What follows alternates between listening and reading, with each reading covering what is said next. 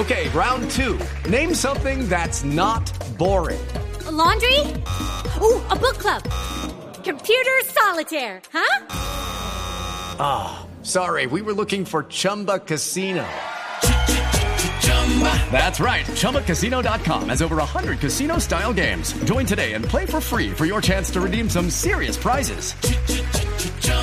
ChumbaCasino.com. No purchase necessary. Full prohibited by law. 18 plus terms and conditions apply. See website for details. El presidente de la ANDI, Bruce McMaster, propone esta mañana considerar la adopción de la vacuna obligatoria en Colombia. Dice él, por lo menos para actividades de mayor riesgo por la cercanía entre personas. Doctor McMaster, buenos días. Buenos días, Néstor, a usted y a sus oyentes. ¿Están hablando gobierno y empresarios este tema o es una propuesta para comenzar a considerar en un ambiente diferente, doctor McMaster?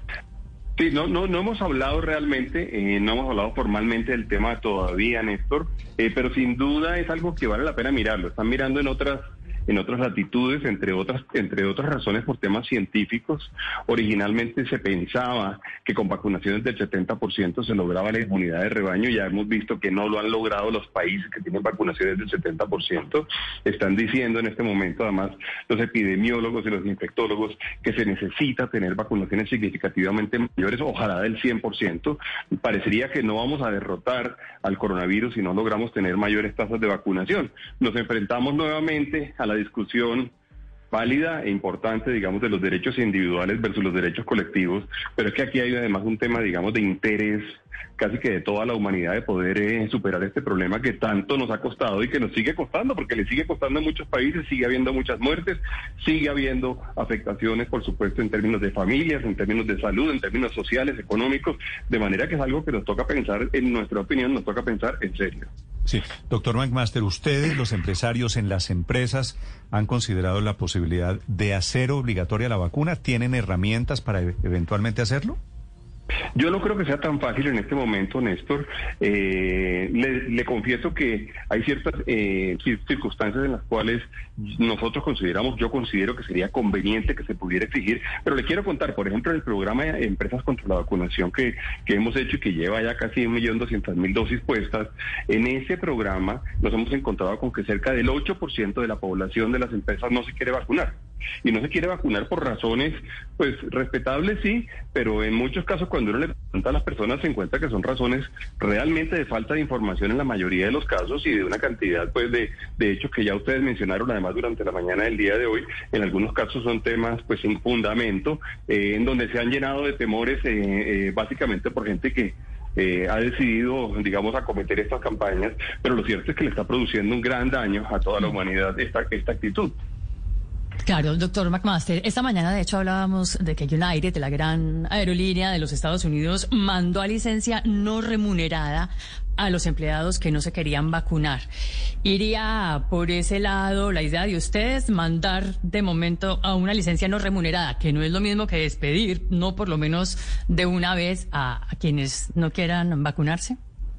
Pues va por el lado, Paola, más que ese lado, por el lado de que las personas que se han venido cuidando, las que han sido cuidadosas, las que han sido cautelosas, las que incluso eventualmente han dicho, vea, aunque la vacuna no esté completamente probada, digamos, con pruebas de tres y cuatro años, nosotros nos tomamos el riesgo de ponérnosla porque necesitamos ofrecerle esa seguridad a todo el mundo, de que esas personas tienen el derecho también a estar con personas que también están vacunadas. Es más por el lado de que eh, todo el mundo tiene derechos, pero también tenemos el derecho individual de quienes están cuidando a no ser nuevos contagiados. Tenemos el derecho de que, de que quienes están cuidando no sean los únicos que lleven bajo su espalda o en su espalda la carga de tratar de derrotar el virus. Tenemos que tratar todos de hacerlo.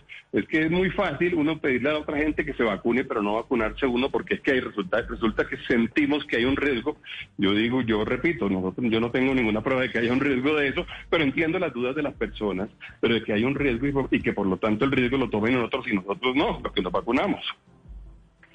Doctor McMaster, el Ministerio de Salud está preocupado en este momento por el crecimiento de casos de contagios dentro de las empresas, porque aparentemente se estarían relajando, eliminando protocolos de bioseguridad, todos esos protocolos que fueron muy famosos cuando llegó eh, la, pandemia. De hecho, dice que el 37% de los conglomerados de COVID del país se están dando en las empresas o están en las empresas.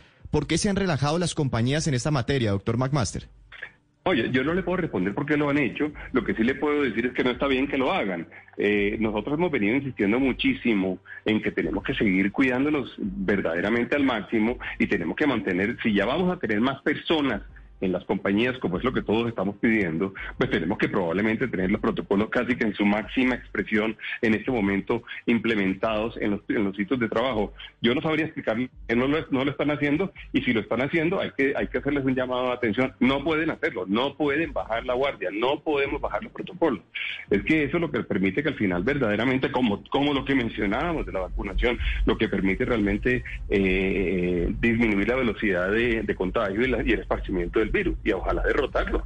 Sí, doctor McMaster, hoy sus afiliados, los empresarios de la ANDI, ¿cómo manejan el hecho de que debe haber todavía un alto porcentaje de esos trabajadores que no se quieren vacunar? ¿Qué están haciendo?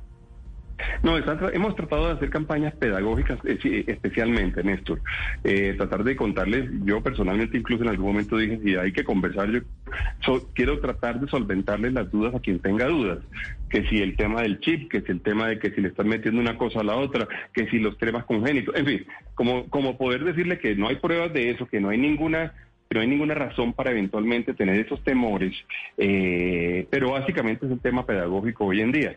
Por eso le digo que si aún a pesar de eso llegamos a una situación en la cual hay una población muy grande que eventualmente no quiera vacunarse, pues vamos a tener que probablemente entonces poner el tema y tomar la decisión como sociedad, que sea una decisión de sociedad y entre otras cosas, muchas de las decisiones que se toman a veces en la sociedad por, por, mayoría, pues no tienen por qué obligatoriamente eh, eh, satisfacer absolutamente todos los ciudadanos. Habrá algunos que no queden satisfechos, pero evidentemente si se trata de cuidar a una sociedad, pues podemos eventualmente tomar esa decisión. Pero, pero usted dice tomar la decisión como sociedad vía que vía un referendo, vía algo así.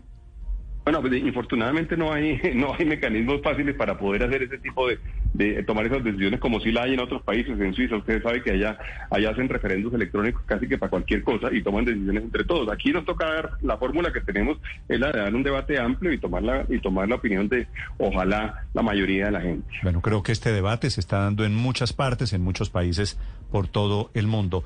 Gracias por estos minutos. Feliz día, doctor McMaster. No, gracias a usted también. Estás escuchando Blue Radio. Con el Lucky Land Casino asking people what's the weirdest place you've gotten lucky? Lucky? In line at the deli, I guess. Aha, in my dentist's office.